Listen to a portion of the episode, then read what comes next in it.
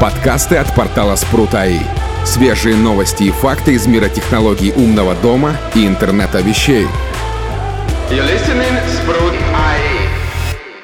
Всем привет! Вы слушаете еженедельный подкаст от портала Спрут.АИ. Сегодня с вами ведущие Армен Карахан, Виталий Никольский, Александр Жабунин и Дмитрий Батюшин. Ну что, нас долго не было.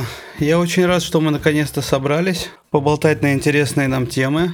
Так что всех хочу поздравить с прошедшими праздниками, пожелать всего самого-самого наилучшего. Вас, ребят, слушателей наших, вообще всю планету. Да можно уже с наступающими, наверное, поздравить. А что у нас, по-моему, да? 23 февраля ближайшее? А, 14 ну, 14, февраля. 14 для любителей, 23 для мальчиков, да. Все получат носочки? Е, носочки. Пена для бритья, да-да-да. Тема нашего сегодняшнего подкаста мы решили связать с тем, что происходит во всем мире.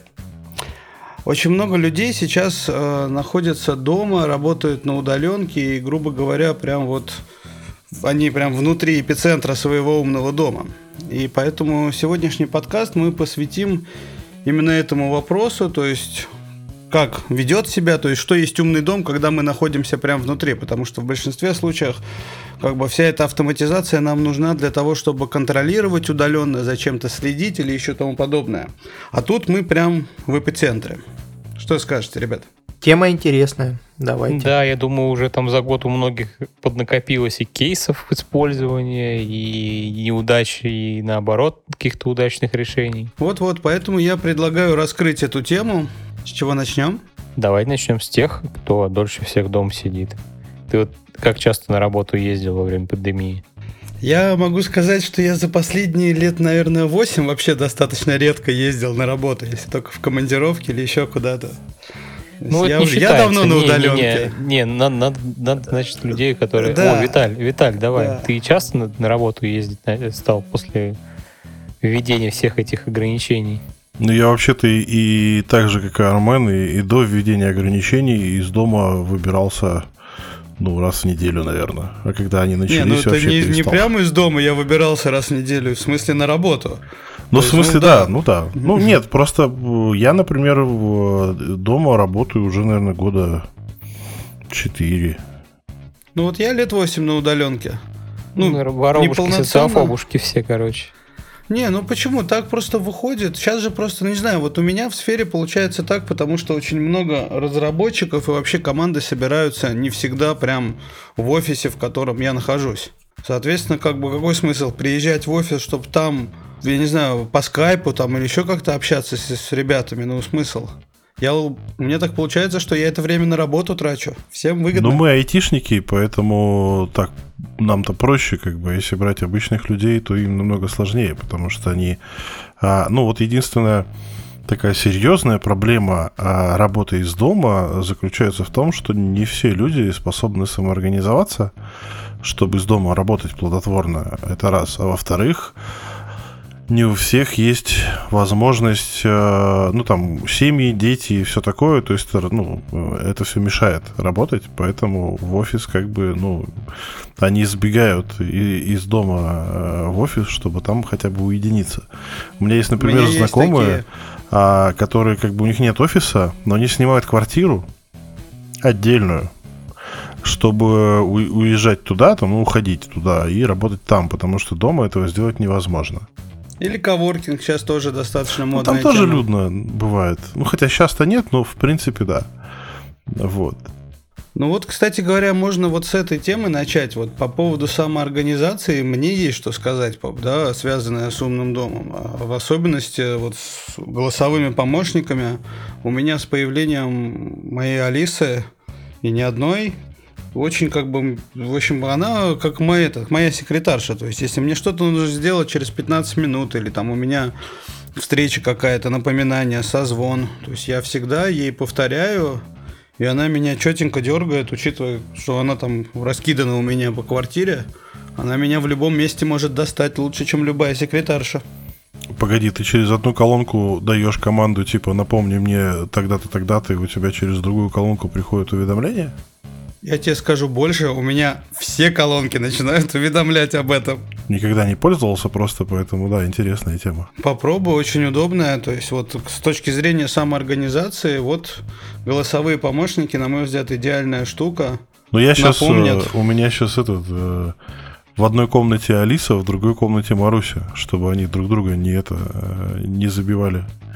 И как-то, ну, я так распределил, и, так немножко удобнее. Хотя Маруся, она немножечко поглупее, конечно, в этих а, задачах. То есть у нее там и с русским языком иногда бывают проблемы, даже когда таймер ставишь. Она одна, ну, а один раз она скажет, типа, таймер сработает там через там, 15 минут, а в другой раз она скажет, э, ну, что-то там корявое, короче. И непонятно, от чего это зависит, потому что подключение к интернету есть всегда. Ну, Вот. видимо, распознавание еще плохо работает. Может быть. Все-таки Mail.ru достаточно недавно в этой сфере, поэтому все возможно. Да, может быть. Я немножко другую, другой аспект жизни э, начал развивать, скажем так. При вот э, удаленной работе дома я понял, что необходим свет, оказывается, для того, чтобы работать, потому что в офисе он по умолчанию есть, и он как бы, ну, офисный свет, обычный белый свет, его достаточно.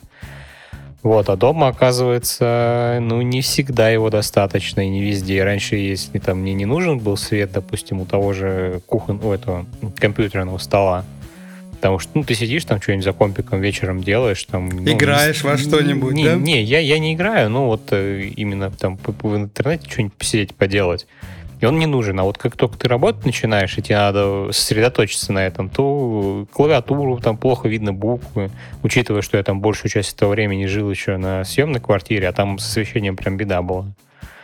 Ну, то есть достаточно темная комната. Поэтому, да, вот организация света, причем там желательно, чтобы он там сам опять-таки включался, когда ты сел, когда ты ушел там на перерыв, выключался.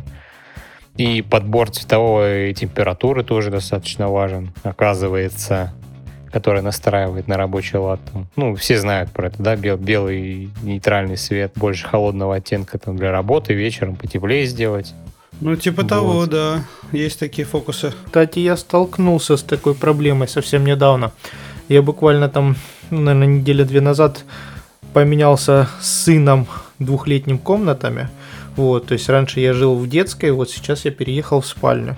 И получилось так, что как бы да, тут со светом была проблема, и вот буквально сегодня я поехал, не выдержал, купил 10 лампочек и повкручивал все, потому что как бы находиться в таком не, не сильно освещенном помещении как-то тяжело работать. Ну, вообще, ребят, давно, по-моему, придуманы настольные лампы, там, что-то такое, ленточки всякие и тому подобное. Вот у меня, Вот. допустим, так сделано. То есть у меня есть кно- кнопочка под столом, я прям сажусь, нажимаю кнопочку, у меня все рабочее пространство прям белым таким, не давящим глаза светом. Я с Шикарно этого так. начал. Я тебе скину в код, фотку своего стола рабочего, потом ты посмотришь, куда там лампочку можно приткнуть. Э, спойлер некуда. Виталий, скидывал как ты свой стол рабочий? Вот у меня примерно то же самое, учитывая, что он в раза в два меньше сейчас. У меня все очень просто. Вот признаюсь, это обыкновенная такая плоская лампочка из фикс прайса за 50 рублей, которая такая магнитная. Ты лепишь на изоленточку как-то двойной скотч магнитики или железячку, и ее просто прикрепляешь. Все, и провод выведен прям под стол. Вот садишься, прям пальчик у меня сразу чик, и все. Очень удобно, советую. Я начал с этого, получается, как бы мне этой лампы не хватило. Ну, После этого я сделал с обратной стороны монитора, который повесил на стенку. Вот, я сделал вокруг него ленту диодную. Тоже этой подсветки как-то не хватило, хотелось как-то больше света. И стол, получается, имеет верхний такой козырек в виде полки, да, вот, и за счет этого с потолка свет как бы не про... на стол не про недостаточно его. Вот, поэтому вот я сегодня, в принципе, как бы решил эту проблему, вкрутил вообще все возм... куда только можно лампочки. И вот сейчас стало ярко. Ну, осталось теперь выяснить, как дела с рабочим столом у Виталия, и возвращаемся к умным девайсам. Я поступил проще. Я, короче, заказал себе огромный новый стол. А, И у меня сейчас у меня сейчас столешница а, длиной 2,6 метра. Ой, красота какая. Да. Вот это сильно. У И- меня вообще маленький. Но мне это надоело, потому что когда ты сидишь, как бы работаешь за компом, и у тебя постоянно какие-нибудь там железячки, еще что-то, это все потом в итоге обрастает. А, ну, то есть даже там, я не знаю, стакан поставить некуда, поэтому мне все это надоело, и недостаток горизонтальных площадей, а, чтобы там что-то можно было поделать, как бы, ну, он меня угнетал просто, поэтому... И недоста- недостаток, кстати, розеток, потому что они сконцентрированы все были в одном месте, и их постоянно не хватало. Вот. И поэтому я, в общем, мне это надоело, я сделал себе рабочую зону. У меня есть еще вот полка. Я, кстати, да, думал на тему э, света, потому что э, у меня сейчас монитор на этой на кронштейне, знаете, такой тут с гидравлической фигней. Его можно крутить, вертеть в разные стороны, поднимать, опускать, очень удобно. А, кстати, очень удобно для долгой работы, потому что ты, когда сидишь постоянно, у тебя монитор постоянно в одном месте, чтобы у тебя шея не сдохла, как бы нужно ну, держать одну позу. А тут ты можешь там, выдвинуть монитор к себе, там хоть улечься, а, повернуть его как удобно, и, в общем, все, все очень комфортно. Но раньше я сидел прям под лампой, ну, в смысле, вот у меня люстра есть в а, большой комнате, вот, и света хватало. Сейчас я немножечко переместился ближе к окну, и если днем ты сидишь все нормально, как бы ты вечером света не хватает, действительно. И да, я тут, ну, благо у меня полка есть над этим местом, и я думаю уже там а, сделать какой-нибудь светильничек, чтобы он светил. Но есть одна такая штука, когда свет вот от этого светильника долбит в глаза, то есть, когда он при, прямым лучом попадает в глаза, как бы, это очень быстро угнетает ну, сами это глаза. Это попахивает мазохизмом, Виталий. Ну да. Так себя мучить. Вот. Поэтому я сейчас думаю, есть же эти... У Xiaomi есть, у Базиуса есть лампы, которые вешаются на монитор сверху, как веб-камера. Они даже есть с веб-камерами. А, то есть веб-камеры с подсветкой. И там, в принципе, достаточно много света, и они как бы засвечивают именно ту площадь, которая перед монитором, клавиатуру и же с ними. И, насколько я понимаю, они так неплохо влияют и на ну, на глаза. То есть э, есть же такая штука э, для автомобилистов. А когда ты едешь до, ночью, кто-то пользуется желтыми очками, чтобы не слепил свет, да, а немцы придумали очень такую простую штуку. А, даже в некоторых машинах, по-моему, она была встроена, я не знаю. Ну, короче, она вешается на козырек, и в ночное время суток она включает очень такое слабое освещение, э, которое светит перед тобой. То есть не в глаза тебе, а перед тобой. И получается, что у тебя зрачки сужаются за счет этого света. И когда тебе фары прилетают навстречу, как бы у тебя, ну, реакция быстрее, и они тебя не слепят. И тут получается такая же штука. То есть у тебя глаза как бы не так напрягаются, потому что у тебя зрачки менее расширены, и как бы, ну, что-то происходит. И, в общем, а, утомляемость ниже. Это факт. Вот. Не хотел тебя перебивать, но вот все-таки вопрос. Ты же понимаешь, все-таки, если ты стол там заказал два с чем-то, да, э, проблему это не решит. Я вот тоже Почему? хотел об этом сказать. Во время разговора я даже вспомнил стол системного администратора в 2004-2005 году у нас локальную сеть мы строили. И вот у него было соединено аж три парты. То есть это прям длинный стол. И вот он тоже прям примерно то же самое мне рассказывал. Мне нужно длиннее, чтобы это все распределить, а то места нету даже куда кружку поставить. Но через месяца полтора там было то же самое. Это да, у меня до этого в офисе, когда я еще в офисе работал, у меня был стол 1,7 метра, а, и он всегда был завален бумагами. Но тут как бы у меня монитор же локализован в одном месте. И как бы если я сижу, работаю за компом, как бы у меня это все примерно в одном месте локализовано. Если свет сделать там, то будет, в принципе, нормально. Вся остальная длина просто стола используется под всякие другие вещи. Так, мне кажется, ладно, нам пора возвращаться к умным девайсам.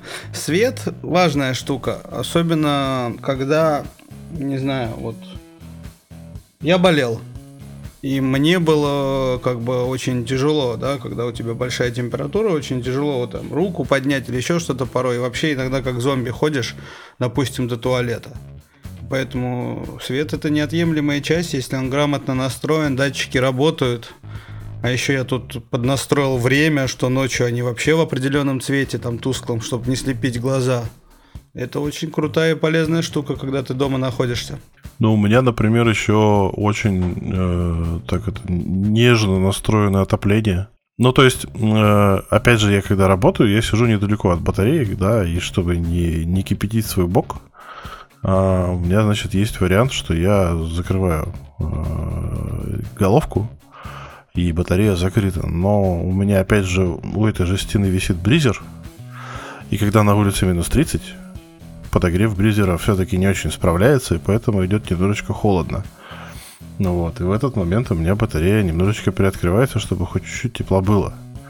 Но вся вот эта система, она как-то так установилась в некий баланс, как бы, и очень комфортно на самом деле, вот когда у тебя а, не жарко, не холодно, очень комфортная температура, как бы всегда свежий воздух, шторка, которая закрывает, открывает, как бы, и все это формирует некую среду, в которой действительно комфортно находиться. Ну, то есть, грубо говоря, да, это температура, это воздух, тому подобное. Опять же, кстати, да, наверное, это очень важно, когда целая семья постоянно да, находится дома, да, все там дышат и тому подобное. Комфортные условия температуры воздуха это хорошая штука. Ну вот да, ну у меня в большой комнате бризер, как бы в спальне окно и ну с приводом. Вот. И я сейчас, конечно, экспериментирую. У меня привод из автоматизации исключен.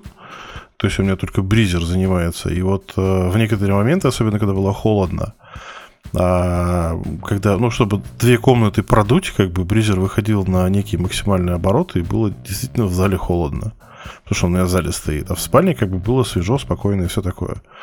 Поэтому тут с точки зрения вентиляции лучше их все-таки делать в каждой комнате а, ну, так или иначе, чтобы можно было регулировать, не, не имея в холодное время каких-то серьезных потерь по температуре. Потому что я почему исключил окно, потому что а, у нас был период, когда были сильные морозы, то есть в районе там выше 30 градусов, а, и а, были, был, ветер, был ветер. И когда ты просто открываешь чуть-чуть даже окно, как бы с большим ветром, у тебя выстужает комнату просто моментально. И, ну, то есть я как-то одно, одним утром проснулся а, с жестким таким переохлаждением, я понял, что, ну, в общем, не, не катит. Ну, то есть вот при таких жестких условиях такой вариант как бы лучше не, не использовать. Вот, и переключился полностью на брезер. Но это такие эксперименты на самом деле, то есть тут у каждого свое, у всех разное, как бы разный климат за окном, поэтому каждый будет настраивать себе, как ему комфортно. Ну а какие вообще устройства-то получается у нас есть, чтобы в умном доме вот именно вот эту ну, среду вот эту контролировать? Воздуха, температуры, Давайте тогда про них что-нибудь расскажем.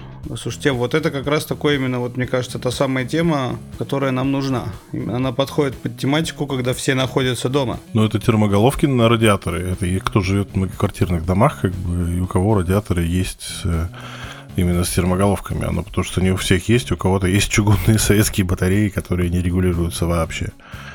Вот. А у кого коллекторная разводка... Подожди, у кого, у кого коллекторная разводка отопления, да, у них есть коллектор, на который тоже можно поставить умные головки, которые будут там включать-выключать батареи. У кого-то есть теплые полы. Ванны там еще где-то, да. А, у меня, например, есть одна знакомая, которая сейчас живет в Лондоне, и там холодно, ну так, прохладно а с отоплением там все грустно, так вот она, чтобы согреться, включает теплый пол в ванной и ложится на него, на, ну, на пол и греется. 21 век на дворе, напоминаю. Ну да, вот. Ну, у них же норма считается, что если у тебя там 18 градусов дома, значит, ты, ну, вполне в комфортной температуре живешь. Ну, проще, типа, одеться, чем раздеться. Ну да, носочки там и все такое, да. Эко- экономия электроэнергии, экономия вот, там... Я не понимаю таких людей. Там дорого все. Настолько там очень привык дорого в шортах просто там чуть ли не порой, извините, в трусах находиться. Почему чуть ли не? Ну да. Я как как-то говорил, что ученые, ученые, господа. ученые э, когда-то, короче, я не знаю, как, какие исследования для этого делали, да, но они выяснили, что максимальная производительность труда у человека э, происходит, когда он один дома и голышом. Вот это максимальная эффективность. Я не знаю, что это были за эксперименты, но, в общем, а, какая-то такая фигня. Не, на самом деле у Что-то нас... такое есть у Конан Дойля в Шерлоке Холмсе, по-моему. Может быть. Ну, я помню, что какие-то там типа были, были исследования ученых. Но на самом деле а, просто у нас а, все вот эти услуги, коммуналка, да, они достаточно ну, мало стоят, потому что если сравнивать там с Европой, у них все значительно дороже. Электричество, отопление и все такое. Поэтому можно, можно понять, а, почему так происходит. Но зато у нас есть дома, в которых есть котлы. Даже многоквартирные. Саша не даст соврать. Не, я не дам соврать. У меня, да, у меня котел на квартиру. У каждой... А, но это причем достаточно интересная штука. А, они это газовый, я же правильно понимаю? Газовый, газовый, да. Они ну, же рассчитываются... стандартная вещь в России, мне кажется. Так, ну я же не в доме живу, я же в квартире живу. Не, у меня не проточный водонагреватель, у меня котел, который греет батареи дома. Я как-то был где-то под Калугой, там трехэтажный многоквартирный дом, и вот там у них прям было то же самое, ну, просто потому что дом не отапливался. Ну вот это и интересный таких дом, вопрос. Домов как бы, много. У нас целый микрорайон такой, и вот вопрос, либо там им было лень заморачиваться, тащить сюда центральное отопление или общую котельную ставить, либо это просто, ну, в угоду удобству. Но это правда удобно, и за исключением того, что тебе надо сходить в этот в газ, э, в газовую службу, заключить с ними договор поставки газа. Надо каждый год этот котел обслуживать. Надо понимать, что он может в любой не, неудобный момент навернуться. Тебе придется там плюс 20 тысяч отдать за новый, либо плюс 15 тысяч за деталь, а которая там сдохла. Котел умный? А, у него есть зачатки разума, Ну, чтобы его полностью сделать умным, нужно купить платку, которая дороже котла стоит. А под зачатками это имеется в виду вот эта, да, система, которая там симку вставляешь, она смс может отправлять, что-то такое? Не-не-не, у него есть цифровой интерфейс а, общения с платой, которая сделает его умным, но этой платы по дефолту в котле нету. Но ее можно купить, и стоит она дороже нового котла. Пара-пара-пам. Вот. Но и там есть и типа так, так называемый сухой контакт, который ты можешь там замыкать, размыкать и давать команду на включение-отключение, собственно, отопления. Ну, но если оно у тебя там поднастроено, подкручено, тоже почему нет? Не, ну конечно, ну, я так и делаю. Ну просто отопление отоплением, а как бы горячая вода у тебя тоже же через него идет? Нет, э, э, сухой, сухой контакт рубит только отопление. Горячая вода при этом никуда не девается. Ага. Отдельных два контура. Двухконтурный, да, конечно. Все, я понял. И у меня не было никогда котла, так, я поэтому а не знаю. Так, а что еще у нас, кроме отопления, контролирует климат, или как это правильно назвать? Ну, ты что, он Виталий целую там лекцию про бризеры зачитывал, еще и забыли упомянуть Не, ну с бризером понятно, да, то есть Виталий про бризер рассказал, а что-нибудь типа всяких увлажнителей воздуха. Ну, некоторые севон дезинфекторы делают в такой нелегкий период эпидемиологической я ситуации вот в стране. с увлажнителем, например, э, я задумался, а, об одной штуке. Вот у меня этот э, дисковый, который не ультразвуковой увлажнитель, и одной заливки воды в моих условиях хватает примерно на 12 часов. Я понял, что стандартная проблема, вот моя, да, я постоянно забываю его туда доливать воду. А, ее же надо набрать, я причем набираю фильтрованную, потому что у меня вода из-под крана, которая обычная, она достаточно хреновая. А, ну и все в таком духе, то есть ее надо набирать там через фильтр, там все такое. И я задумался о такой штуке, что по идее у нас же есть э, краники маленькие, да? Э, можно про протащить до увлажнителя трассу воды. И увлажнитель же умный, он же может сказать, что у него вода закончилась. И как бы когда в увлажнителе заканчивается водичка, а, краник открывается, водичка туда набирается, увлажнитель говорит, что у меня там, ну, я не знаю, 80% уже воды, и краник закрывается. Ну, там инерция же есть, все такое. Но э, у меня просто... Ну, или какой-нибудь этот туда счетчик закинуть. А, счетчик, счетчик стоит, кстати, у меня там. А, просто там счетчики, они считают десятками литров, не по литрам. А, вот, и Единственная проблема, которая у меня в голове возникла при попытке создать такую штуку, хотя бы в теории, это то, что если вдруг а, у меня вырубят электричество, когда у меня будет набираться вода. А у меня тут периодически бывает так, что они просто такой моргает типа свет, то есть они вырубили, включили, да, а, то у меня все потечет. А автономная система защиты от протечки у меня нет. И тут я подумал, что чтобы э, реализовать вот эту вот ну, безопасную систему добавления воды в увлажнитель, мне нужно ставить магистральную систему защиты от протечек, которая будет работать без электричества. Вот такая вот цепочка э, интересных рассуждений у меня возникла. Сильно, конечно. Я, кстати, последние, наверное, месяца сколько, полтора ими не пользуюсь вообще увлажнителем. У меня влажность держится 60% вообще без всего. Я не знаю, как так получилось. Везет, у меня 13. Но у вас там тепло. Да я понимаю, что тепло, но батареи-то все равно топят. И, ну, либо они не так сильно топят, либо я не знаю. Подожди, подожди. Мы же, мы же обсуждали это много раз, что батареи на влажность не влияют. Влияют. Они не настолько сушат, особенно при наличии вентиляции. Не везде есть вентиляция, Виталий. Спорный вопрос. Но мы же когда, помнишь, я когда писал статью, как бы ты, ты мне раскрыл глаза относительно а, абсолютной влажности, относительной влажности. Mm. Я как бы не знал до этого. Я вот пока статью-то писать не начал, я вообще не задумывался, почему происходит так. Но мы же выяснили, что а, воздух при разной температуре поглощает в себя разное количество влаги. И то количество влаги, которое есть в воздухе при минус 20, а, допустим, там 86%, как обычно в прогнозе, вот, а, то когда этот воздух догревается до там, плюс 20, то та влага, которая в нем содержалась, в процентном содержании от возможности а, всосать в себя, грубо говоря, воздухом, она становится уже там 10% вместо 80%. И батареи тут особенно не при делах, потому что при моей циркуляции, например, у меня там проходит там, кубов 100, наверное, в час. То есть там батарея, она просто тупо не успеет. Причем у меня батареи там 80% времени отключены. То есть отопление в данном случае, вот в моем конкретном случае, не влияет вообще. Потому что у меня даже а, доходило так, что там, а, принимаешь ванну, и ну, забываешь а, закрыть а, дверь в ванную.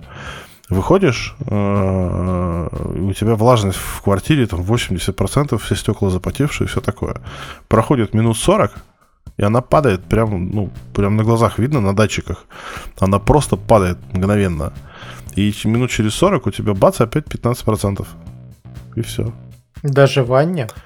В ванне чуть-чуть повыше, но с учетом работающей вентиляции, вентиляция же зимой работает лучше, чем летом, за счет разницы температур как раз-таки тяга появляется, вот, то она вся улетает в трубу. Я даже принудительно, когда влажность выгоняю из этого, у меня вот до стоит автоматизация в спортхабе, кстати, сделал по этому, по поддержанию влажности в ванной комнате, чтобы не, ну, плесни, чтобы не было и прочего, достаточно долго опускается с 80 э, до стандартной 60, я сколько там выставил, ну, можно где-то, наверное, полчаса ждать. Ну, у меня, например, тяга такая, что если я открою хотя бы чуть-чуть щелочку, там, допустим, в окне, у меня свист начинается, потому что, ну, и сквозняк жесткий. Но у меня 25-этажный дом, и тяга там достаточно серьезная. Ну да, это еще вот у тебя высотка, потому что у меня это третий этаж, там, ну, в принципе, если, наверное, окошко открыть, то же самое будет, но на улице холодно, и что-то окошко открывать не очень хочется. Так, мы опять углубились. Давайте подумаем лучше в сторону того, с чем еще мы сталкиваемся, когда мы застреваем дома. Посудомойки. Мультиварк. Ну, это такие, да, кухонные вещи. Ну, я могу, не знаю, вот об этом я могу, допустим, немножко рассказать, только не с точки зрения того, что застрял дома, а вот с точки зрения, опять же, вот когда я заболел и наличие вот как раз-таки мультиварки, посудомойки и всего тому подобного мне очень сильно облегчили жизнь. Живу один с котом, соответственно, как бы никто за меня это все делать не будет.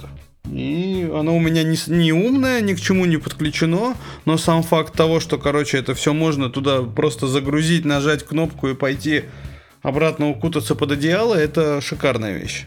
А там какие-нибудь пылесосы, которые вообще сами работают и даже не надо обращать внимания.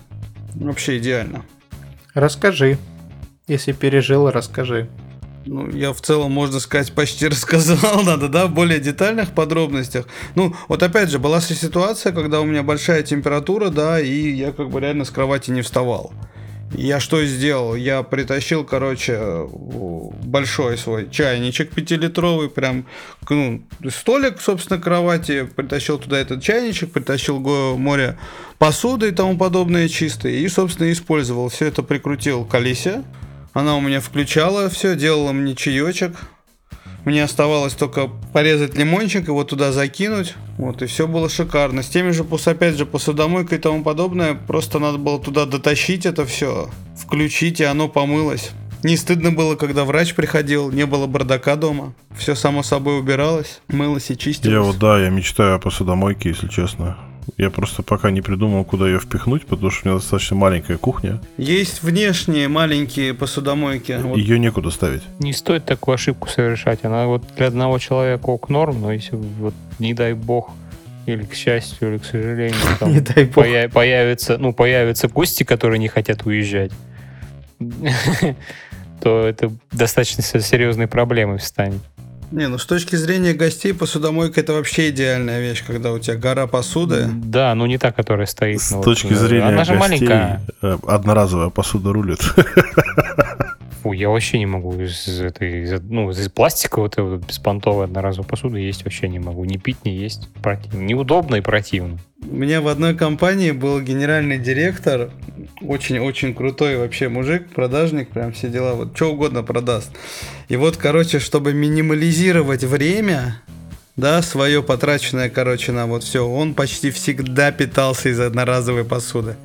Просто, чтобы ничего потом это просто взять и выкинуть. Время дорого. Мне кажется, он своим вот этим экономием посуды больше, наверное, на, ну, уже давно бы наэкономил на нормальную посудомойку, хорошую посуду. Я не знаю, как вот можно есть из пластиковой посуды? Она же не... Я понимаю, что экономия времени, да. Некоторые люди, он там э, оборачивают тарелки э, полиэтиленом, и потом его просто снимают и выбрасывают. Ну, это дичь вообще, по-моему. Серьезно?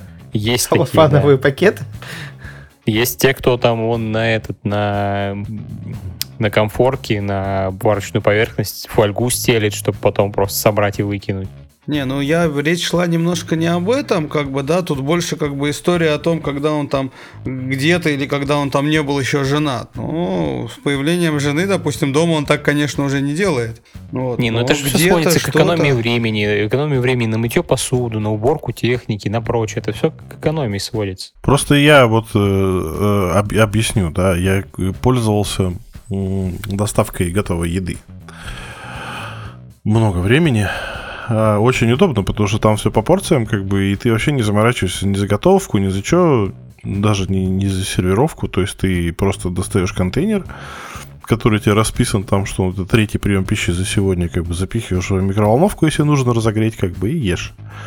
Это э, существенно, реально существенно экономит вообще время, потому что, ну, мне, чтобы там поесть, а я такой, ну, я любитель пожрать, особенно вкусно, да, то есть я не могу просто там, э, я могу, конечно, и дошиками питаться, вот. Но если я, я как бы готовлю, то у меня есть стенное количество бзиков таких хозяйственных, да, и у меня просто после там приготовления, не знаю, там одного блюда, то есть гарнир там плюс мясо там плюс салат, а, образовывается огромное количество посуды грязной.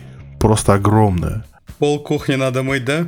Вот. И ножи, вилки, вот это все, и это все потом мыть. И поэтому посудомойка она рулит, да. Бери себе посудомойку. Прям шикарно. Ну вот я как придумаю, куда ее впихнуть, я куплю. Кстати, была озвучена такая вещь, заказ еды и тому подобное. Вот мне кажется, это тоже не от, стала неотъемлемой часть жизни людей, которые застряли дома, которые мини ограничили свои, да, так сказать, походы куда-либо. Это вот как раз-таки заказ еды, услуг или еще чего-то. И вот тут, мне кажется, тоже можно, да, отнести это к умному дому. Сейчас это очень хорошо развивается, чтобы через помощники это все делалось. Вот. Вот я, допустим, слышал последнее, как работает Сбербокс, коробочка, да, я был вообще в шоке. Они, на мой взгляд, Сбер имеет все шансы сейчас обойти по услугам все остальные умные штуки. Ну, в общем, что они придумали? А, можно прямо вот с этой коробочки, да, которая показывает нам телевидение, за, заказать какую-нибудь там услугу. Ну, мне показывали на примере услуги, да, типа заказ в салон красоты какой-то, да. Там, ну, то же самое можно с едой сделать и тому подобное. И, собственно, что происходит у них внутри? А, система путем робота опрашивает человека, да, типа я вот хочу в Перово пойти в салон красоты. Она предлагает, просто, я так понимаю, по поиску находит, предлагает варианты в, там, в Перово. Ты выбираешь по адресу. Дальше она задает тебе стандартные вопросы, которые, собственно, задают в салоне красоты. Все это записывает. Потом робот звонит, реально звонит в салон красоты, разговаривает с менеджером и записывает вас, собственно, на эту услугу. На мой взгляд, прям вообще шикарная штука. Допустим, потому что моя Алиса, например, умеет только заказывать пиццу, заказывать такси и, по-моему, еще что-то там было из сервисов Яндекса. А вот ребята из Берова пошли дальше, и мне кажется, это прям шикарный замут. Ну, я тебе на примере моего постоянного использования Сбермаркета могу сказать, что с точки зрения заказа продуктов э, в обычных магазинах с доставкой, такой варик вряд ли, вряд ли подойдет по той простой причине, что э, я вот заказываю в среднем раз в неделю продукты, достаточно большое количество э, всяких разных, и постоянно происходят некоторые вещи. Во-первых, ассортимент постоянно разный. То есть э, какие-то продукты сегодня есть, на следующей неделе этих конкретных продуктов не будет. Поэтому ты даже не можешь э, на сайте да, повторить просто точно такой же заказ, потому что половины продуктов там не будет. А, это раз. Во-вторых, там постоянно происходят э, замены, потому что оно на сайте есть, а в магазине нету. И... Ну, я с этим да. сталкивался, но это не у всех. Вот поверь мне, в каком-нибудь вкусвиле или еще что-то, то есть ты не наткнешься на подобную проблему, они за этим я, хорошо следят. Я понимаю, но у меня как бы выбор из э, метра, ленты и Окея. А, и Ашан еще. Вот. И такие проблемы были во всех... Они нам за рекламу платят, нет? Кто не знает? Нет. А, вот, и такие проблемы были во всех четырех. Это прям реально была проблема, потому что у меня мама на, этом, на этой доставке сидит, потому что она дома сидит с марта месяца того года. Скоро будет год уже. А, вот, и в магазин я ей запрещаю выходить, как бы, и поэтому у нее доставка продуктов. А, и вот постоянная проблема, поэтому у нее есть Алиса, как бы все такое, но вот ее использовать в, та, в таком ключе, вот, э, которое действительно нужно постоянно. Это такая уже рутина. По сути, типа, повтори предыдущий заказ продуктов. Потому что обычно, ну, там, если раз в неделю мы говорим, то там различие между вот этими корзинами, оно не очень большое. И этого невозможно не, ну, не сделать. Не все же раз в неделю, не все раз в неделю заказывают. Я, допустим, давно уже так не делаю. Вот э, с появлением, опять же, да, к сожалению, не платят нам за рекламу, но с появлением самоката, да, который реально за 15 минут тебе привезет, все, я перестал забивать холодильник да, там на несколько дней вперед. Да, там не всегда у них прям, допустим, с фруктами, конечно, бывает чуть не очень хорошие иногда привозят, но в целом прям быстро и ассортимент примерно одинаковый, то есть всегда можно там на завтрак себе что-то быстро заказать и тому подобное.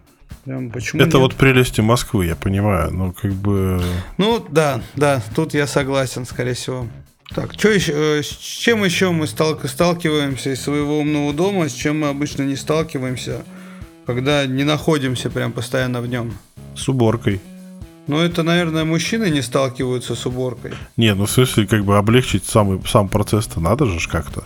Робот-пылесос это робот-пылесос, это, конечно, замечательно, но а пыль, она оседает еще на этих самых, на поверхностях, на всех остальных. И вот как с этим, я даже не знаю. Слушай, iRobot помогает.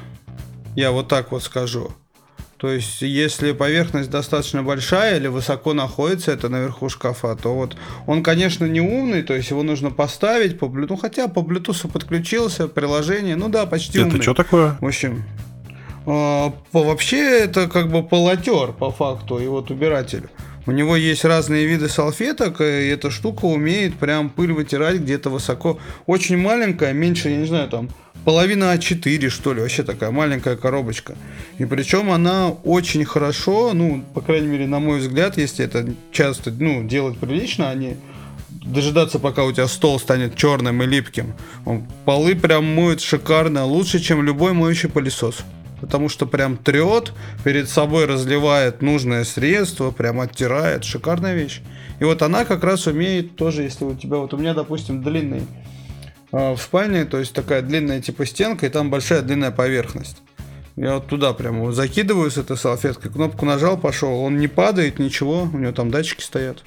Хорошая вещь. Я вот первый раз слышу о такой балайке. Ну, это типа, если я правильно понимаю, да, чтобы не ошибиться, я прям не все за них знаю, но я когда себе выбирал именно полотер, да, потому что как бы это, чтобы хоть что-то, то есть у меня мой Альберт забирает волосы там и все остальное с пола, а потом включаю, вот нужно это все помыть.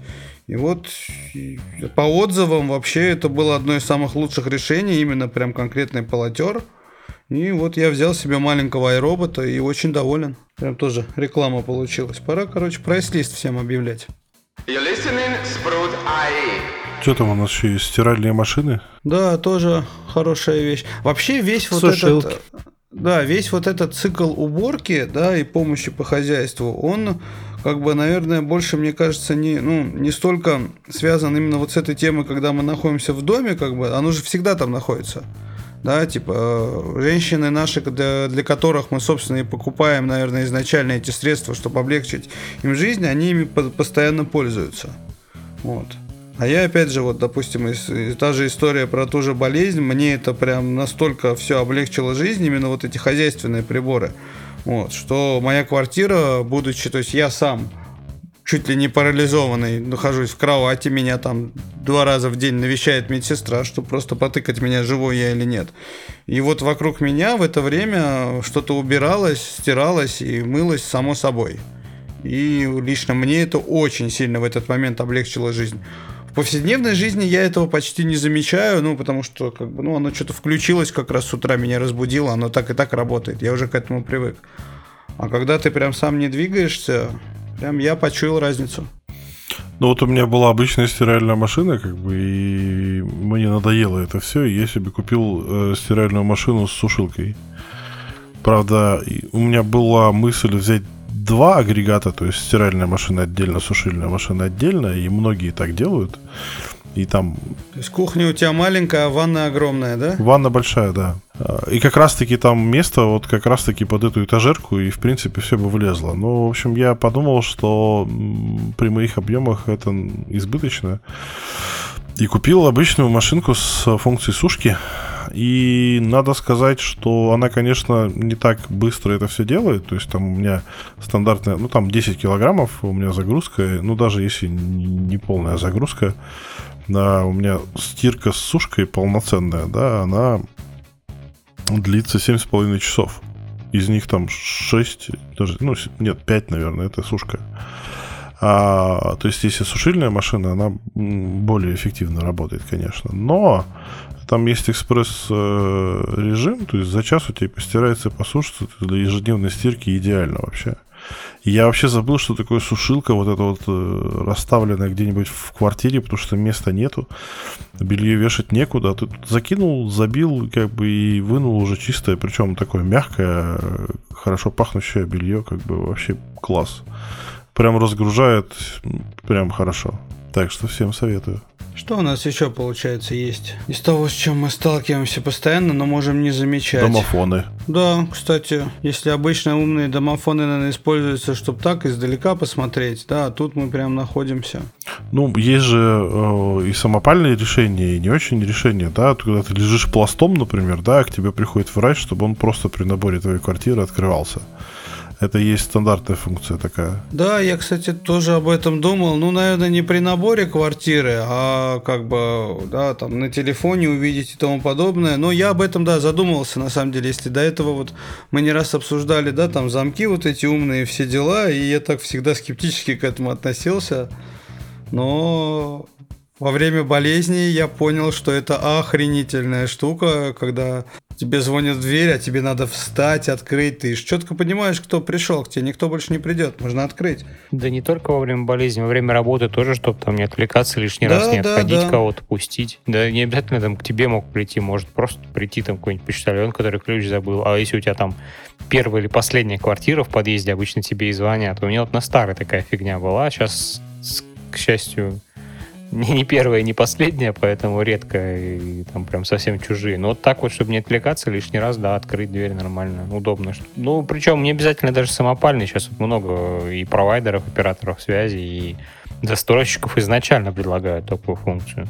Ну, встроенные просто функции такие у производителей, они обычно завязаны. Э, там есть несколько вариантов э, действий. То есть первое, это когда набирают квартиру. Допустим, вы ждете курьера или ждете там врачей или еще кого-то, да, то есть там э, при наборе квартиры ты прям из квартиры можешь включить этот режим, а при наборе квартиры автоматически открывается дверь без всяких вопросов. А, это штатная, ну, в умных домофонах, э, ну, как в умных, в IP-домофонии и цифровой домофонии, это, в принципе, такая, ну, уже достаточно стандартная функция. А, Надо своему провайдеру сказать, а то они, походу, не в курсе, что такая функция есть. Я не знаю, как у, у Главное, чтобы какие-нибудь злоумышленники не запомнили номер. А это временная же функция. Не, она, она один раз сработает и все. Это временная функция, ее можно включать, отключать. И... Не-не, я пошутил, да. я понимаю, да, конечно. То есть в любом случае это можно включить и выключить. Вообще, на самом деле, вот у меня в доме, да, такой проходной двор, что, в принципе, даже 90% жильцов не оплачивают домофон, потому что днем попасть вообще не проблема в подъезд, потому что слишком большой трафик, проходимость людей. Вот. А, но, например, а, курьеры, они любят звонить, потому что уже нужно убедиться, что вы дома. И вторая функция, которая есть в подобных системах, это функция типа автоответчика. Допустим, у меня есть знакомый, который договорился с, с доставщиками воды бутилированной, да, что они воду оставляют, то есть там как-то безналом происходит оплата, да, и бутыли они не меняют или не меняют, в общем, не, не то есть в квартиру вообще никто не попадает. Они это делают в подъезде. То есть он оставляет пустые бутыли, приезжает курьер, забирает пустые, при, привозит новые, и все. И можно оставить сообщение курьеру. Типа, там, приходите через два часа. Ну, типа такое. Или там деньги там Я, кстати, так и сделал. Вот. А, соответственно, а, это такие две базовые функции. Да? Там третья функция, которая, в принципе, есть в таких системах, это, например, вызов лифта. То есть ты на, на в квартирной панели а, одеваешься, вот там обувь оделся, собираешься уже выходить, как бы нажал кнопочку на панели, как бы пока ты закрываешь дверь и идешь до лифта, как бы он к тебе уже приехал. А, это причем очень не любят лифтовики, когда к ним лезут в систему. А, и некоторые застройщики не понимают э, ну, фишки всей. Но когда ты в многоквартирном доме живешь, в котором еще иногда лифты ну, ломаются, а, и когда ты просто приходишь к, к, к лифту, нажимаешь кнопку, потом стоишь 5 минут ждешь, это как бы ну реально напрягает. Поэтому данная функция, она с точки зрения именно персональной, э, персонального удобства, она классная. С точки зрения загруженности лифтов, потому что у нас же ответственных людей э, меньше, чем безответственных все-таки. Ну, не везде, но часто так бывает. И этой функции злоупотребляли бы точно. Вот, именно поэтому, в общем, ее не хотят внедрять многие застройщики. Это у нас, мне кажется, лифтами просто злоупотребляют. Ну, это да. До второго, до третьего этажа на лифте ездят. Я вот, например, если это... Я на лифте езжу только если мне надо выше, чем на третий этаж. В некоторых домах, особенно многоквартирных, э, лифты не ездят на второй. Есть обратная ситуация. В некоторых домах э, лестничный пролет является резервным и аварийным, и ты к нему, в принципе, доступ не имеешь. Ну, имеешь в случае там пожара и прочего. А так как бы, ну, закрытая такая отдельная штука, которой там прям идти надо специально. Я вот один раз с таким столкнулся, да. А, если мы про лифты говорим, я вам могу еще рассказать про лифт у себя в подъезде. У меня их два, и второй начинается со второго, то с промежутка между вторым и третьим этажей. Никогда не понимал, зачем так сделано, но даже так бывает. Плюс ко всем этим э, фишечкам, значит, с э, домофоном, а, ну, видеонаблюдение, конечно, прикольная штука, чтобы видеть, кто приперся. А, ну, я себе камеру просто повесил под потолок в подъезде, и она у меня снимает, и многие кто так делает, но есть же умные домофоны, чтобы а, либо на мониторчик тебе выходило, ну, это не обязательно быть умным, либо на телефон. Это тоже такая штука удобная, чтобы там... У нас тут, например, ходят э, люди всякие там рекламу запихивают в двери. На, ко мне на этаж они перестали приходить, потому что они видят, что камера висит. Э, вот. Ходят всякие проверяющие, от дома ли ты. А, я, у меня таких было, причем они ну, увидят, видят камеру сразу такие и валят. Вот, а, то есть, ну, с точки зрения безопасности, особенно когда ты лежишь там в невменяемом состоянии, ты мог забыть закрыть дверь, а, это такая очень нужная штучка. Особенно, когда про нее как бы все знают, и к тебе... У меня на этаж реально посторонние уже не, не приходят. Я много историй знаю у нас на районе, как бы, где там ходят всякие. У нас уже пошли... м- засылают девушку, она типа ходит по квартирам, звонит. А если там кто-то ей, ну, открывает дверь, она такая, о, я ошиблась. То есть, ну, безопасность такая штука. У меня на этаже посторонних вообще не приходит. Но если поговорить о домофонах, тут как раз вот на CES в этом году был представлен интересный домофон э, с термометром внутри. То есть, наверное, удобно для офисов, да, для каких-то компаний. То есть человек подходит, приходит на работу, подходит к вызывной панели и ему измеряют температуру. Это кто-то подсуетился, да, под пандемию, короче, раз, раз. Нет, таких систем да. понавылазило еще в самом начале пандемии, на самом деле. Ну, я говорю, да, кто-то просто подсуетился. В целом-то технологии-то у них, наверное, не технологии, точнее, железки-то в большей степени у них позволяли это все делать. Там, было просто там понимаешь, нет, там э, с точки зрения реализации там не так все просто, потому что для того, чтобы качественно измерять температуру в автоматическом режиме, простой железки недостаточно. Во-первых, это должен быть нормальный термометр, во-вторых, там есть такое понятие, как абсолютно черное тело. А, то есть это некая область, э, ну, это не- некая поверхность, которая как бы используется для постоянной калибровки этого термометра. И множество всяких э, этих вот э, измерительных всяких штук, которые повылазили вообще на рынке, они такой фигни не имеют. И поэтому у них показания, ну, то есть, как у нас было много на самом деле в новостях и везде, что там, там термометр, которым меряют температуру, там показывает, что ты труп. То есть там 30, 32 градуса. Вот. а, и так далее. Сейчас, на самом деле, начали, вот только сейчас начали появляться действительно серьезные девайсы, которые уже, уже по, ну, таким нормальным ценам, не кусающимся особо, да, и у которых все вот это вот уже реализовано. Причем там есть еще всякие штуки, там, допустим, температуру-то мерить ладно, то есть наличие маски, наличие перчаток, вот эти штуки, то тоже сейчас уже есть автоматизации, которые, конечно, Ну, используются. это уже, по идее, да, камера, камера должна определять. А там везде камера всегда стоит. Там теп- тепловизор, камера, все дела. Просто там а, алгоритмов не было нормальных, ну, которые достаточно, с достаточной чет- четкостью и точностью это все делают, то есть с маленьким количеством ошибок. Скорее, не было нужды в этих алгоритмах. Так-то, как мы видим, как только началась пандемия, сразу кто-то подсуетился, алгоритмы появились. Не, ну просто заказ бизнеса. Не, нужда в них есть всегда. Они же раньше, ну, раньше стояли и сейчас стоят и в аэропортах, и в, в таких учреждениях медицинских. Э, Им же надо эту ситуацию постоянно отслеживать. Там как бы, ну, пандемия пандемии, но человек с каким-нибудь вирусом, там, с лихорадкой с, с Африки мог прилететь и два года, и три года назад. Поэтому там это просто массово стали использовать сейчас. Поэтому Сейчас просто это стало, стало доступнее, потому что... ну, да, возник, возникла нужда в дешевизне, поэтому это все и так стрельнуло хорошо.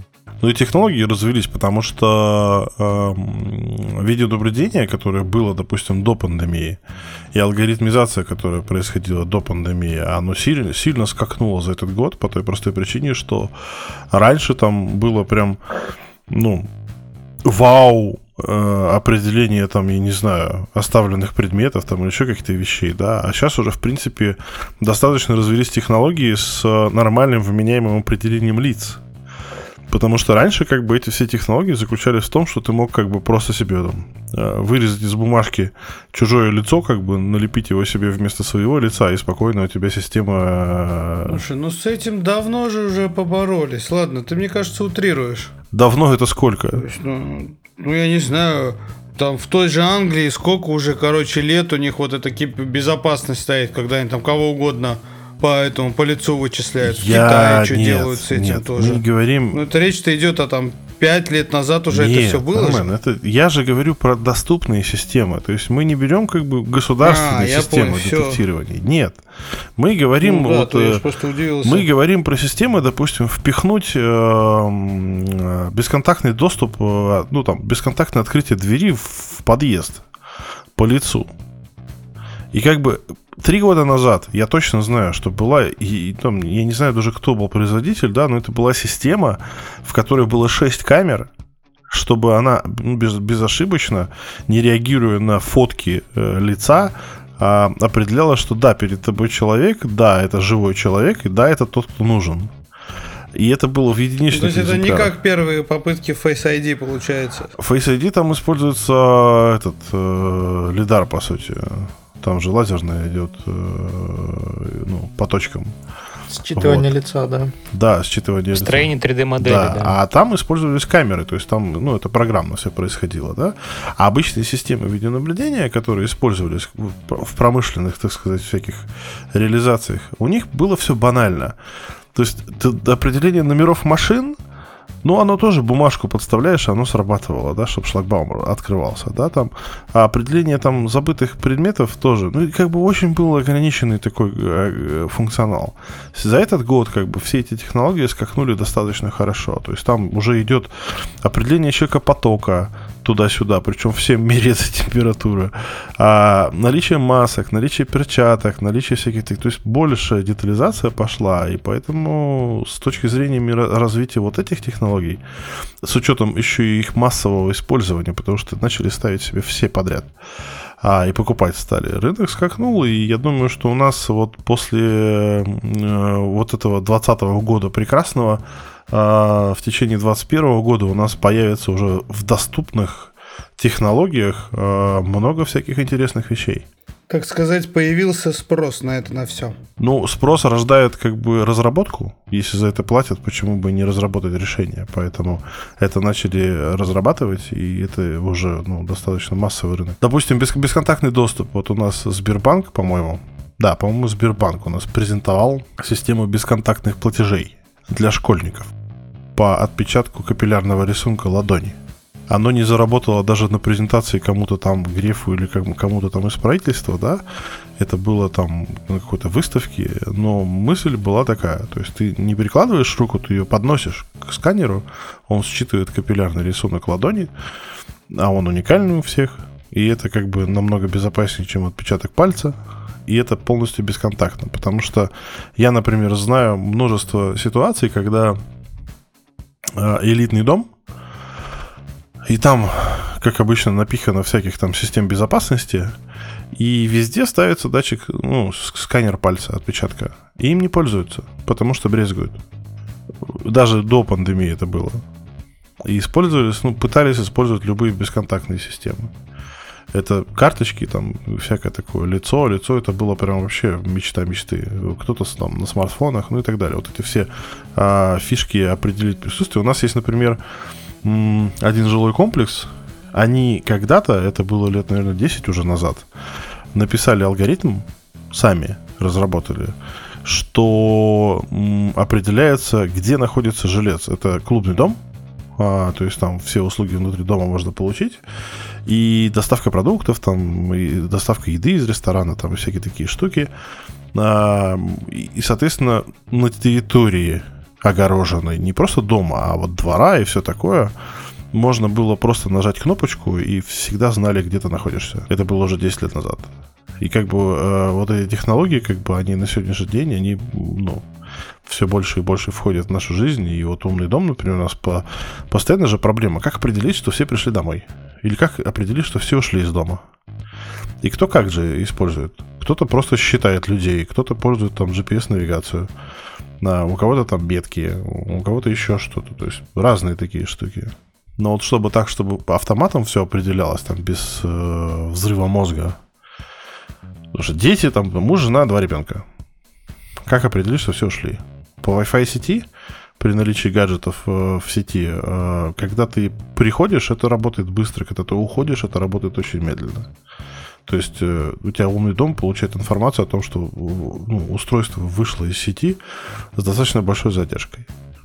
А камеры у нас на сегодняшний день не могут определить, ну, в достаточном функционале, что все ушли. Метки, ну, тоже так себе решение. Э, GPS, э, оно внутри там зданий плохо работает. И вот как?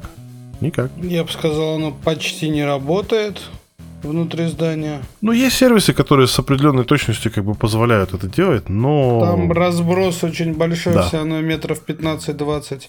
Я Да. как-то участвовал в проекте, и надо было сделать мобильное приложение, которое в торговом центре, да, тебе показывает, где ты, отрисовывает маршруты, и типа, как когда ты даже идешь, оно вместе с тобой двигается. Но мы очень долго Я сталкивался ломали. со стартапом, на самом деле, которые реализовали эту проблему. Там Э, через это- Wi-Fi, через Да, сюда да. вот такую штуку реализовали. По самому вот я, я же сразу сказал, GPS не работает. То есть, если дополнительно кучу всего еще типа Wi-Fi, кучу точек раскидать, тогда уже да, мы, мы собственно точно так же и сделали. Ну, просто у меня, на самом деле, надежда одна. То есть, э, вот э, все вот эти датчики, GPS и же с ними отслеживание смартфона, это все полумеры. А, по идее, в каждом умном доме есть камера. Ну, так или иначе. На входе она висит, неважно, где она висит.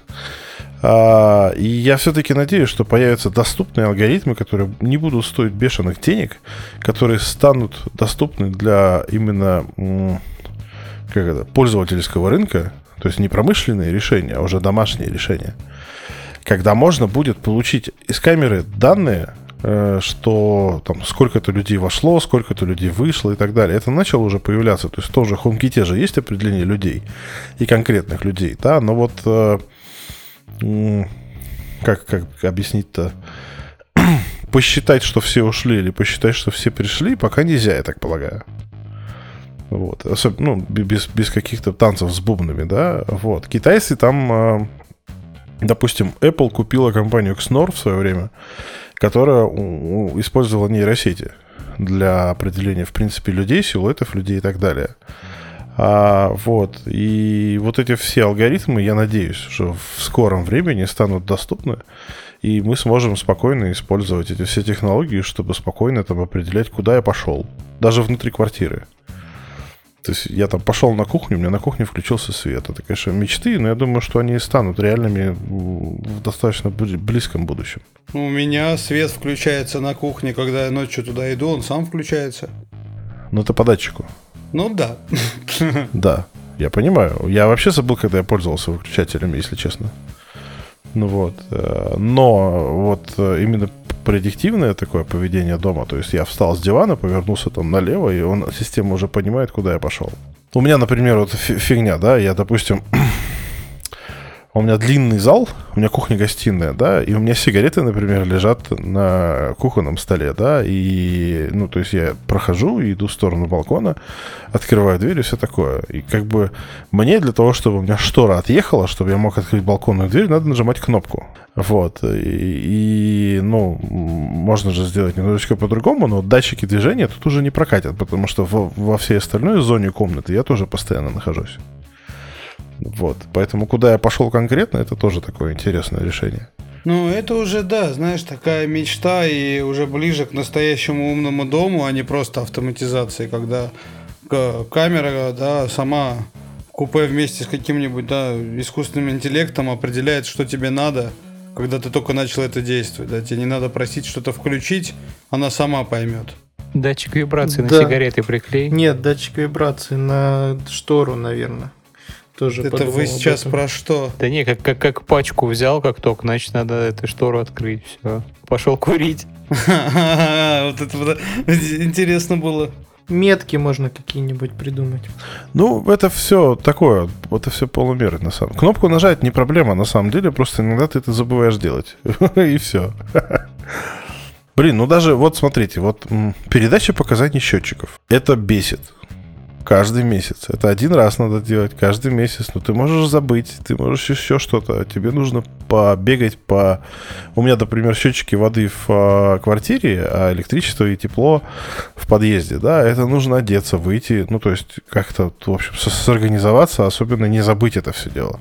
А у вас управляйка не собирает разве Нет. электричество счетчики? Нет. О, Вот, именно поэтому как бы я уже, вода у меня уже стоит э, считывание, электричество надо поменять счетчик, а, потому что там стоит тупой. Вот, счетчик у меня уже куплен, надо просто договориться с управляйкой, чтобы они его поменяли. У меня даже в щиток уже проброшен кабель, потому что беспроводные э, передачи беспроводным способом с электрических счетчиков это так себе идея. Они, конечно, есть, но чтобы куда-то это все дело интегрировать в какой-то умный дом, это надо очень сильно поплясать с бубном. Проще провод. А счетчик тепла у меня находится достаточно далеко. А, а тот Z-Wave девайс, который у меня умеет собирать данные, э, потому что туда добьет только Z-Wave, а, он как бы не умеет собирать показания а, со счетчиков, у которых а, как это, скорость импульса меньше 300 миллисекунд. Длительность импульса меньше 300 миллисекунд. А у, а у счетчика 100. И, короче, вот это вот, ну, то есть, когда ты начинаешь погружаться в это, это такой, вроде как бы раз в месяц сходить и собрать показания. А когда ты пытаешься это все дело автоматизировать, это превращается в адский вообще такой квест. Я тебя прекрасно понимаю, да. У меня, у меня напоминалка стоит каждый месяц, чтобы я, не дай бог, что-нибудь не забыл, потому что это прям вот реально квест пойти, вскрыть этот люк, причем этот люк не вскрывается просто так, нужно тащить присоску к нему, потому что он на силиконе там не выезжает сам.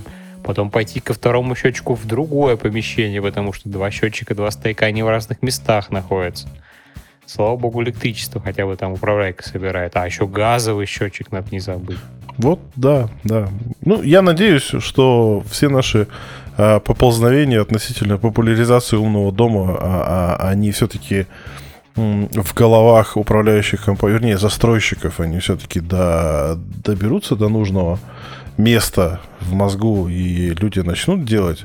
Некоторые уже делают, но они, как обычно, создают сами себе проблемы, чтобы потом героически их преодолевать. Классика жанра. Мы будем очень долго этого ждать. Не знаю, Саша, а что ты так удивился, что это, эти вещи не автоматизированы? Вот у меня тоже управляющая компания, вообще пофигу, что у меня там на счетчике. Если я не сдам, они мне А кто сказал, сумму, что у меня это автоматизировано? Общую сумму запихнут и все. У меня был период, когда у меня вся эта хрень чуть ли не знаю, двушка обыкновенная, чуть ли не 20 тысяч в месяц выходило все. Пока я все эти счетчики не переделал, заново не поставил, не перенастроил. Не-не, у меня тоже это не автоматизировано. У меня ходит специально обученный человек, в определенный день собирается всех домов показания. Круто, да? Ну, тоже своего рода автоматизация. Ну, типа того, да. Ну, самому об этом париться не надо, да. Но это я могу это понять, потому что счетчик не в квартире, а в подъезде стоит. В квартиру они переносить его не дают, поэтому это вроде как там, ну, идут навстречу. Ну, плюс у нас, по-моему, договора нету с, напрямую с э, поставкой электричества. Хоть, по крайней мере, мы его не заключали, как и поставки воды. Не, ну на самом деле, как бы я, я же тут новость писал не так давно относительно, по крайней мере, счетчиков электроэнергии, что закон вступил в силу. Ну, в смысле, как бы электроснабжающие компании, э, они будут обязаны сами менять счетчики, а, и сами собирать показания и все, дело, все это дело автоматизировать. Одна проблема заключается в том, что они это будут делать после окончания сроков поверки, а срок поверки у некоторых электрических счетчиков 16 лет. Поэтому, когда они это будут делать, в какие периоды, это тоже такой интересный вопрос. Но счетчики тепла, например, у них срок поверки там у кого-то 2 года, у кого-то 4 года. Счетчики воды у них там 6 лет, по-моему, у кого-то. То есть, ну, никто не будет. И причем счетчики воды, которые находятся в квартирах, они уже типа принадлежат тебе. Хотя, опять же, с точки зрения закона, пока на сегодняшний день зона ответственности жильца начинается с, с а, выходной клеммы отсечного автомата рубильника. То есть счетчик ставится после него, и, по идее, счетчик принадлежит мне. По крайней мере, когда я... А с чего это ты взял, что после он стоит? У нас он, насколько я знаю, стоит до. В тот, который в щитке в подъезде, у меня, например, он установлен после. Поэтому с точки зрения закона счетчик мой. А, ну это у тебя да. после. У нас, насколько я знаю, до, и он тоже Именно поэтому я говорю, что важно, где он стоит относительно рубильника. Вот. И, а, но опять же, потом эти счетчики будут принадлежать э, снабжающей организации. И тут уже как бы их будет головняк, как бы как тебе показания сгрузить. Это, с одной стороны, конечно, классно, э, что когда-нибудь, лет через 20, я так полагаю, у нас наконец-таки случится 21 век, и нам будут приходить просто уже готовые показания и готовые счета. Например, в той же Англии ты живешь по предоплате. У тебя счетчик электрический стоит, а рядом карточка. Карточку засунул, баланс есть, электричество есть. Баланса нет, электричества нет. Все просто. У нас все-таки с коммуналкой все очень-очень дешево, если уж так сравнивать ну, с миром. У нас очень дешевая коммуналка. Ну и сейчас в новостройках тоже, на самом деле, это все стараются автоматизировать, делать. Ну, я говорю, они, соз... они, да, они создают себе проблемы, чтобы потом их героически преодолевать. У них, понимаешь, основная проблема заключается не в том, что нет оборудования. Умных железок дофига. У людей нет знаний, как это сделать правильно. Причем, Приходите как у к тех, нам кто строит. с прута, и мы всему научим. Ну, да, так и происходит. Ну, то есть я, например, консультировал застройщиков а, некоторых по тому, какие технологии применять, какие нет. Потому что я знаю, ну, то есть один застройщик, да, они поставили себе э, все электрические счетчики с э, поддержкой протокола MBUS. Не Modbus, а MBUS. Вот тут нужна И- эта бригада расшифровки. Ну, Modbus, короче, это, в общем, протоколы передачи данных. Modbus, он достаточно широко распространенный, а MBUS — это промышленный протокол. И основная проблема заключается в э, преобразователях, э, в, ну, в человеческий, грубо говоря, язык. Модбасовские, они дешевые. Мбасовские дорогие. И с точки зрения, как бы, я себе там поставил один счетчик и подключил его к компьютеру, как бы, это все простенько, да? А когда у тебя полторы тысячи квартир, и у тебя эти преобразователи дохнут раз в неделю, или там раз в месяц, да, это превращается уже в проблему. И, а, ну, они дорогие. А, У них там есть ошибки, еще какая-то фигня. Ну, то есть это все становится нестабильно работающей фигней. И э, это касается только электрических счетчиков. А есть еще же счетчики воды, которые вообще без питания какого-либо. С них как-то надо собирать данные. Это нужно тянуть кучу проводов там и так далее. И все это превращается в такого многощу... Короче, в спрута. Но не в нашего, а в такого плохого спрута. Вот, то есть там есть много разрозненных технических решений, которые каким-то образом через какие-то там левые коленки собраны в некую единую систему, и это как-то работает. И причем обслуживать это все дело очень сложно, потому что ну, люди не обучены, у них нет квалификации и так далее. Это все реально, пока это, пока это проблема, и они этого боятся. Управляющие компании боятся, потому что квалифицированный персонал управляющей компании как бы это два несовместимых понятия до сих пор. Хотя мы в 21 веке живем. You're listening Sprout IE.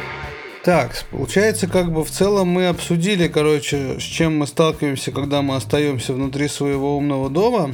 У этой истории есть, наверное, еще одна сторона. Это наши взрослые родители, бабушки, дедушки. Они тоже застревают в нынешнее время у себя на квартирах, в домах.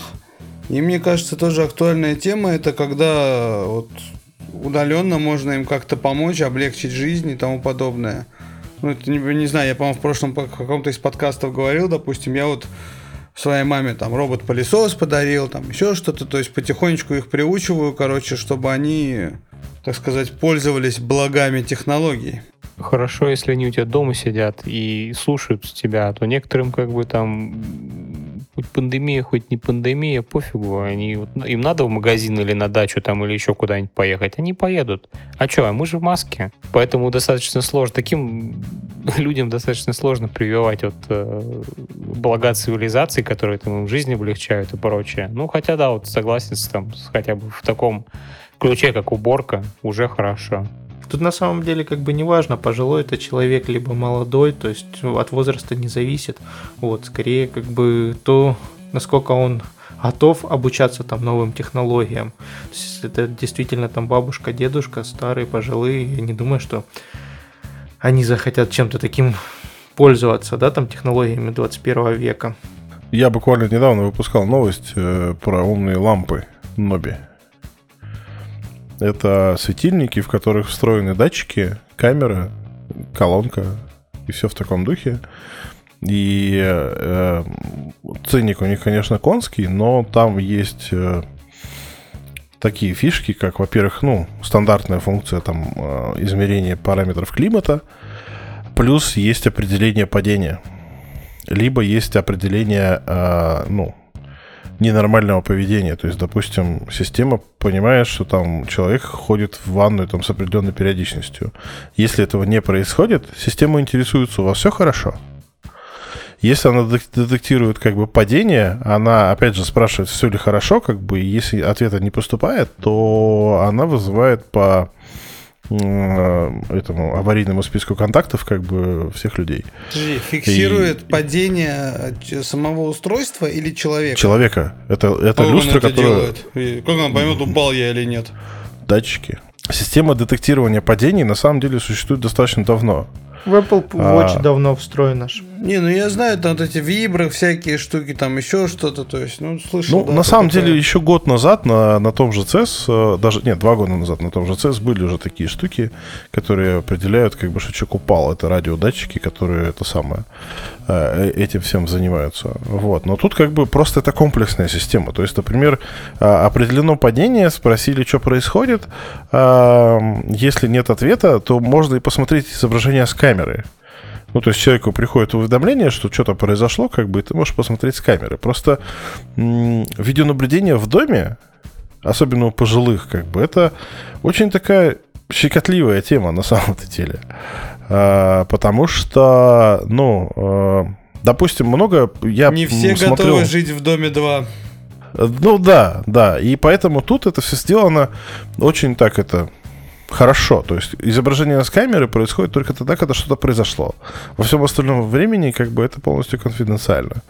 А, например, я подписан там на YouTube на парочку каналов, там, где спасатели всякой фигней занимаются. Ну как фигней, они занимаются спасательными работами. Очень много ситуаций, э, очень много ситуаций, когда пожилые люди, там, я не знаю, упали в ванной или села в ванной и не может вылезти. Таких ситуаций реально много. А позвать на помощь, особенно когда это одинокие пожилые люди, или там, ну, просто даже телефон они с собой в ванну не берут, как бы как вызвать помощь? Орать? Голосовой Поэтому- помощник, который может Вот. вызвать экстренную ситуацию. Да, да. ну, Ой, хотя бы там, я не знаю, вот. Маруся, Маруся умеет звонить, например, в- во ВКонтакте, да? А, Это классная функция, особенно в таких штуках. Можно до нее докричаться. а, и, ну, как бы и не обязательно кричать, можно прям там мини-колонку Ну, засунуть они прям даже по-любому будут делать что-нибудь такое. Да, Не то есть вот такие штуки, они с точки зрения именно безопасности очень классные. Ну да. Ну и также, опять же, вся вот эта техника по уборке, по посудомойке, вот это все тоже прям, мне кажется, неотъемлемая часть, если кто-то собирается там для своих э, да, пожилых родителей, там, может, бабушек, дедушек что-то подобное устроить. То есть это априори прям. Я тебе скажу нет. Э, На Почему? самом деле нет. А потому что, э, понимаешь, у меня вот мама сидит, я же говорил, с марта месяца. А если им нечем заняться, а ты же сидишь дома, ты же безвылазно сидишь дома. И сериальчики и всякая такая фигня, даже при ну, наличии умений пользоваться всеми этими мультимедиями приблудами, а, оно все равно ну, рано или поздно заканчивается. Читать бесконечно ну, невозможно. То есть им нужно чем-то заниматься. Ну или все сезоны Доктора Хауса кончатся. Это тоже не помогает. Год, Армен, год безвылазно. Это мы, молодые, можем, там, я там, например, с собакой гуляю, там, в магазин хожу, ну, хожу же все равно, там, кто-то в офис ездит и так далее, да, а тут люди пожилые, как бы, у них, а, ну, есть определенный уровень паники, да, и, в общем, они боятся выходить на улицу, у них начинается со- социопатия, но самое главное, а, вот у моей мамы, например, что произошло, а, она начала слабеть, от, от отсутствия физической нагрузки, то есть от отсутствия ходьбы постоянно этого всего остального, на- началось, на- начались проблемы именно с э, физическим тонусом. Поэтому вот тренажеры, всякие такие штуки, про это тоже не стоит забывать. Я вот ей купил стейпер, который там много места не занимает, но ей помогает. Беговые дорожки, там, не знаю, всякие такие штуки. То есть Кстати, тоже мы такая... вот это забыли упомянуть, когда обсуждали на тему, что ж делать, да, когда ты дома остался. Вот спорт, да, это такая хорошая вещь. Есть же по-любому все эти тренажеры, которые собирают данные, потом куда-то отправляют для вот замороченных людей, которые прям следят за этим. Ну, в презентации Apple Watch там на это было очень много внимания уделено, как раз-таки в период пандемии. Удаленные все эти э, фитнес-тренировки, личный тренер, все это в часах, все дела, вот это вот все. Да-да-да. Что еще можно вот для помощи, так сказать, людей ограниченных в своих условиях?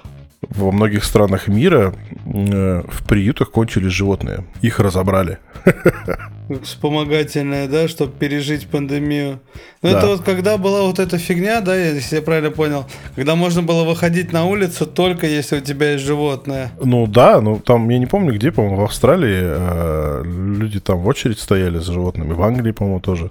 Ну да, да, где-то даже, все- помню, эти мэры всякие записывали видео, короче, Да, не берите животных там туда-сюда, и, мол, хватит отмазываться, сидите дома. Не, ну брали и кошек же. Ну, в смысле, просто чтобы, когда ты сидишь один дома, и когда у тебя животное, это все-таки разгружает. А там умных товаров для животных их тоже много.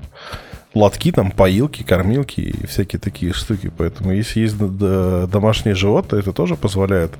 Хотя, как бы, что сложного покормить кошку? Ну вот э, содержать постоянно в чистоте посуду, там всякие такие, то есть поилки там вот эти, они как бы действительно хорошо помогают. По крайней мере, ты меньше заморачиваешься за чистую, ну, за то чистую или пьет воду твой питомец. Так, ну, мне кажется, нам пора учиться уже следить за таймингом наших подкастов. А то это все, конечно, интересно. Мне кажется, когда-нибудь мы э, устроим подкаст не просто там на час, на полтора, а побольше в разы. Но на сегодня предлагаю закругляться. Что скажете, ребят? Или, может быть, кому-нибудь есть еще что рассказать? А то вот Дима молчал, на самом деле, почти весь подкаст. Да я как бы слушал все, но как бы... Я совсем согласен, да? Да, да, да.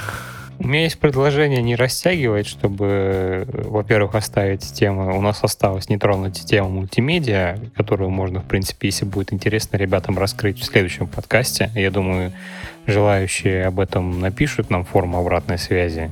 Может быть, правда, там кому-то интересно именно этот аспект э, послушать. Вот. И да, я думаю, на сегодня мы все обсудили. Ну, тогда еще раз повторюсь, что я очень рад, что мы наконец-то запустили в этом году наши подкасты.